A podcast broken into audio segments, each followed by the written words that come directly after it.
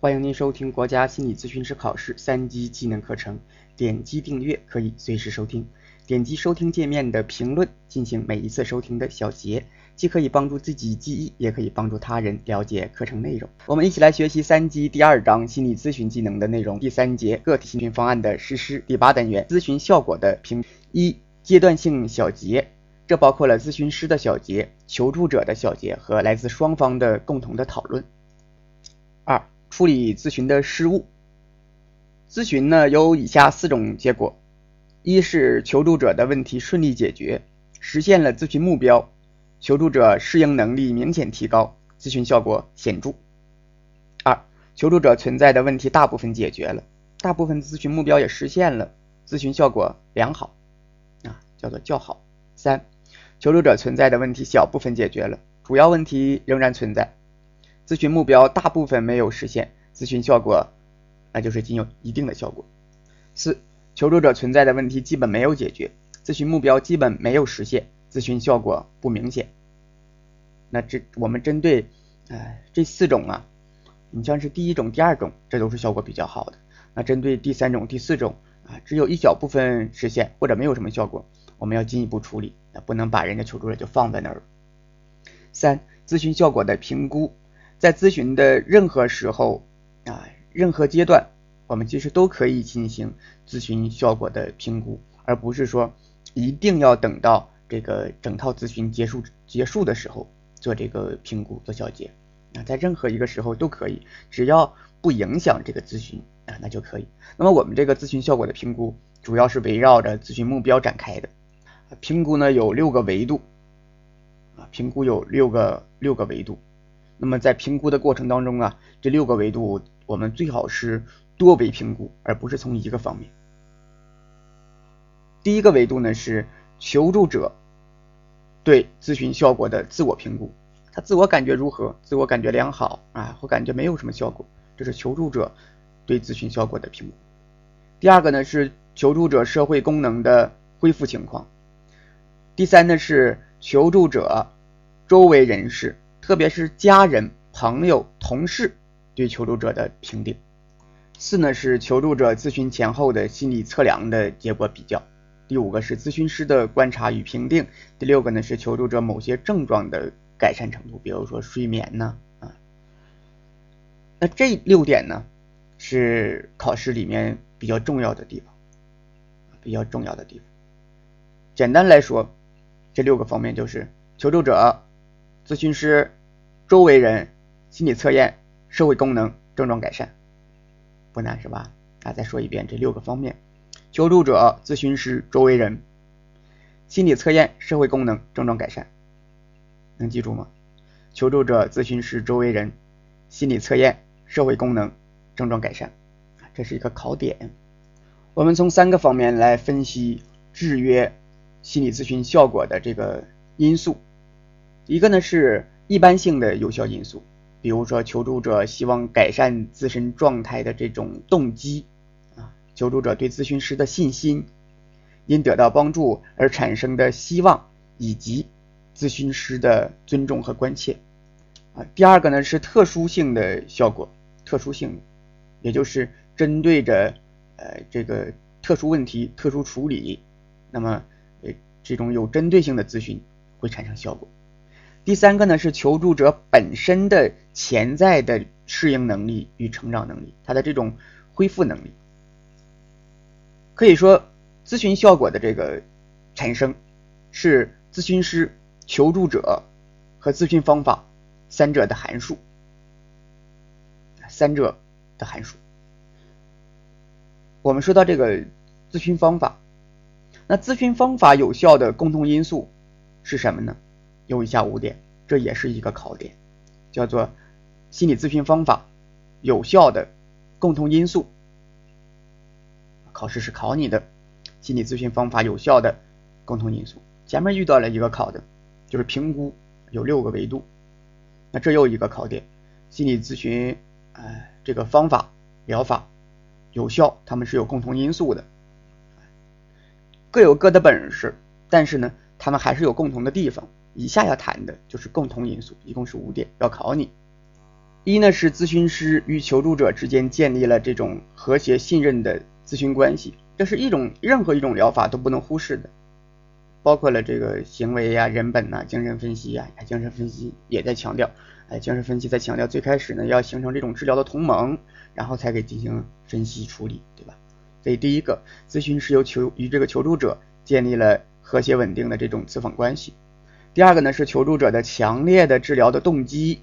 积极的态度、自我探索、改变的信心和自觉性。如果这个求助者没有动机，任你有再大的本事也咨询不了，不是？你多大多好的疗法也没用啊。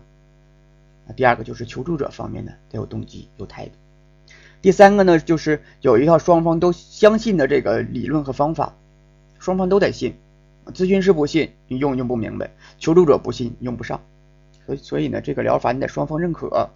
第四个呢是咨询师本身的这种特征咨询师通过人格的成长啊，他人格层面所散发出来的这种魅力，对于来访者来说，它是一种榜样。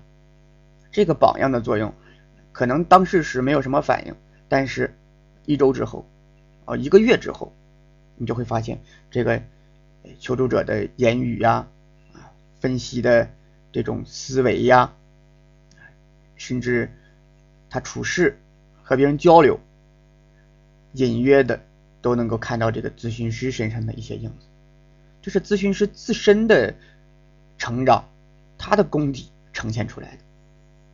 无论是哪种疗法，必然有咨询师的影响，这是一定有的。那这就看出来咨询师自身的这种成长的力度。第五个就是促进能够促进求助者在认知、情绪和行为方面改变。那你疗法再好。你这三三个方面你都没调整，那你这就是说瞎话，对吧？这是要考你的五个方面，很好记啊。求助者方面的、咨询师方面的、咨访关系方面的，然后就是理论，再一个就是他症状的改变。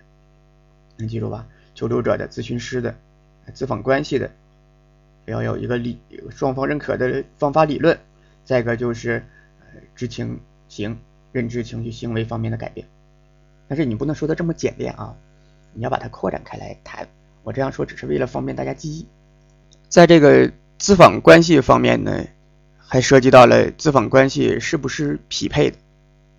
一般来说呀，匹配的、适宜的求助者有以下八个方面的条件啊，哪八种能做呢？啊，或者说这个求助者要符合哪八种、哪哪八条呢？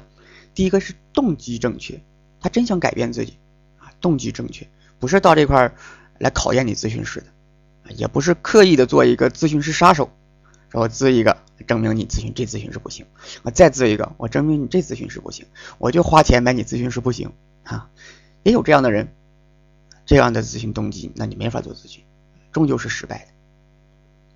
第二种呢是人格正常，人格正常，那你对这种人格障碍的、偏执的、极度偏执的。反社会的，那你这样没法做，人格正常。第三个呢是信任度高，他得信你啊，得信你。那他信你，他就灵；那不信就不灵，对吧？他得信。说起来有点像算命，但其实呢，如果从纯粹的理论上来讲，啊，纯粹的理论层面来讲，人算命的也是依据一套方法啊。如果说找他理论。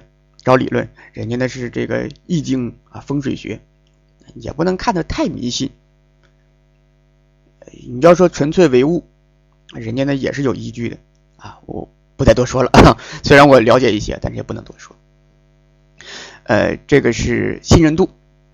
第四个呢是行动自觉啊，你不能推他一下他动一下，他得自己能动啊。五匹配性好。六智力正常。如果是这个有点痴呆的，没法思考的，这个做咨询就难了一点儿。七年龄适宜，太小太老的都不行。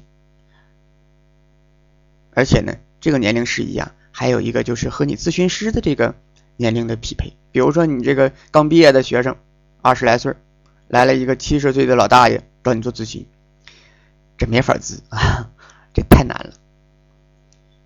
第八个就是内容合适啊，内容合适，这是适宜的咨询。那不适宜的咨询有哪几种呢？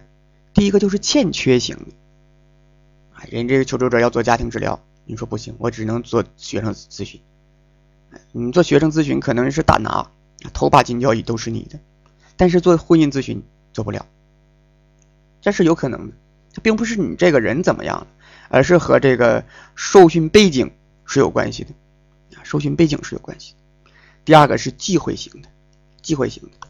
求助者说的一个事儿，咨询师他心里面过不去这道坎儿。比如说，这是一个乱伦的求助者啊，你是一个性性性保守或者是正常的一个性观念的，那你受不了这个啊，这这简直受不了，听起来都恶心，没法做。忌讳型，这个和咨询师的价值观有关系。那对于这种忌讳型的咨询师，如果说那也得做，没有别人能做他了啊，周围人这个老师也不在，但是又又又谁让你帮他？那你只能通过自身的这种成长啊、啊反思啊，让自己这个接纳度增大。受不了受着呗啊。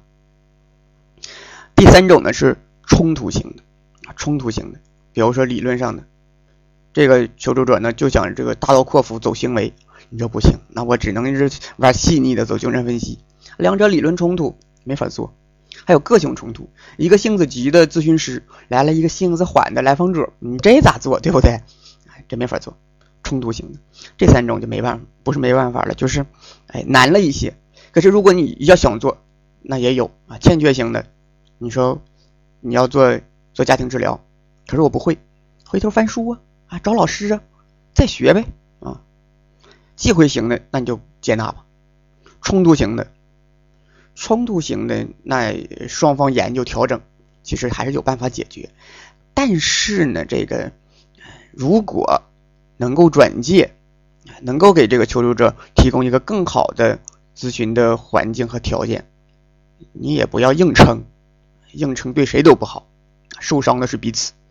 所以对于不适宜的求助者呢，可以转介，但是转介的时候，哎，要要注意，首先你得征得这个求助者的同意，他愿意你才能借，他如果不愿意，你仍把人家扭在一起，这个也不好。再说，新的咨询师也不愿意干，也不见得干呢啊。第一个就是征得求助者的同意，那第二个呢是，哎，要跟这个求助者介绍你新新的这个咨询师啊，他的特点，就是介绍这个咨询师的情况，可以与这个还可以与这个新的咨询师交流，与他交流这个咨询的过程，介绍求助者的情况，但是介绍的时候要注意这个保密。有一些时候，这求助者就是为了跟你拉近关系，私下里的，其实也是咨询里面啊，跟你暴露了一些事儿，但这些事儿啊是不想跟别人说的，甚至跟这新咨询师也许是不想说，所以对于这种事儿，我们和这个新新咨询师就不能提啊。如果人家求助者想再把那事儿提一遍，他自己会说的，不需要你来介绍。哎，咨询师要要注意这个界限，这是转介的时候要注意的几个，一个你得。跟这个征得求助者的同意，然后和他介绍新咨询师的情况，之后呢，你和这新咨询师在交流，并且也介绍求助者的情况，两边你都做好了，你可以转介，这是转介。那最后呢，就是咨询关系结束了，咨询关系总是要结束的。说到结束呢，哎，对于一些人一些人来说呀，心里面总有不不快感心里面不痛快，面对着这种分离，因为咨询师和求助者呀。相处了一段时间，这段时间内呢，彼此是很交心，哎，你不交心也不能做那么长时间，很相信，但是没有不散的宴席，这个总是要各回各家的，总是这个关系要分开。那面对着这种分离，求助者心里面是有很多想法的，可能是一种是觉得你抛弃了我。啊，以后老死不相往来，或者是觉得我分不开，没有你我活不成，啊有有很多想法。但是咨询师作为一个受过多年培训啊，各种方法、各种理论、各种成长的这么一个人才啊，那咨询师自己心里要是要有数的。针针对这个不同的求助者的反应，咨询师要能够有有办法、有态度去处理。比如说，对这种依赖性比较重的、分不开的，那这个要要要这个谈一下，需不需要定下一步的目标？因为求助者这种依赖本身也是一个影响他实际社会功能的一个障碍，也是需要处理的。而针对这种老死不相往来、有情绪的咨询师，可能要和求助者谈谈，说，哎，这不用不是要抛弃谁，而是这一段的咨询结束了。如果后续啊，哎，你有有这个咨询方面的需要，还可以继续联系我们的助理啊，给我们办公室打电话啊，随时只要打电话，你都可以预约时间，按照我们的这种咨询的约定和设置，我们可以继续做咨询。就是我们要让求助者感受到，呃，咨询师并不是抛弃了他啊，不是抛弃了他，时刻都在这里。还记得呃，扪心问诊里面这个主人公保罗，他的导师跟他说了一句话，那个意思啊，就是呃，就是无论发生了什么事儿，无论怎么样啊，我都一直在这里啊，就为了你，我是一直在这里。他那个英文说的也很好啊，叫做。I'm here, I'm here for you。啊，也许我英文说的不标准，但是听起来确实很啊，很让让人有感觉。就是我我是在这里的，一直为了你，我在这里，让人觉得很踏实，这感觉很好。那么咨询关系的结束啊，需要注意做到以下几点：第一个呢，就是要确定这个结束的时间；第二个呢，是全面回顾和总结，总是要有收尾的。第三个呢是帮助求助者运用所学的方法和经验，这是必须有的。你不能说在这个咨询室里面很好，结果你外部效度不好，你没办法推推延推延到这个实际的生活当中，那你这个咨询就是假的，只是跟你咨询师之间建立了这种稳定的关系，外部结果没怎么样。说的说的严重一点，说的严重一点，你这咨询师就是个骗子。虽然这么说同行不好，但是也确实有这样的咨询师。第四个是要让求助者能够接受这种离别啊，处理离别本身也是咨询当中非常重要的一步，是任何一个人成长当中必然会经历，而必然会体验到的，就是离别。那至此呢，我们学完了第二章的内容啊，心理咨询技能的内容。在下一章，我们将学习心理测验技能。啊，这一次课我们就到这里，下次课再见。